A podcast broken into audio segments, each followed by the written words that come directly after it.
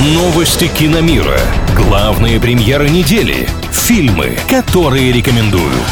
Киномания на правильном радио.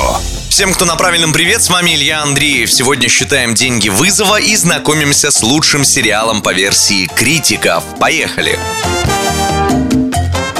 Драма Клима Шипенко «Вызов» добралась до кассы в 2 миллиарда рублей. Но для этого пришлось как следует постараться. Если первый миллиард картина оформила за 13 дней показов, то второй случился лишь вот, на днях, то есть три с лишним месяца спустя. Да, рекордсменом по сборам первый в мире фильм сцены, для которого снимали на МКС, не стал, но и провалом тоже не оказался. На самом деле 2 миллиарда рублей для отечественного кино планка достаточно серьезная, и не так уж много проектов ее покоряли материале.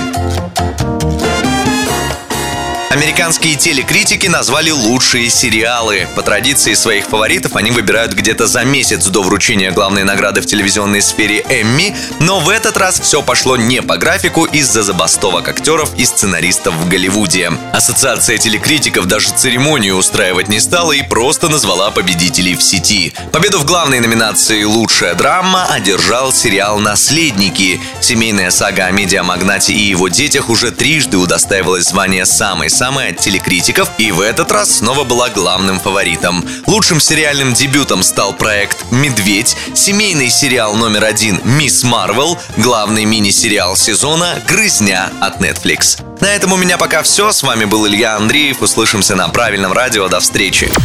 Киномания на правильном радио.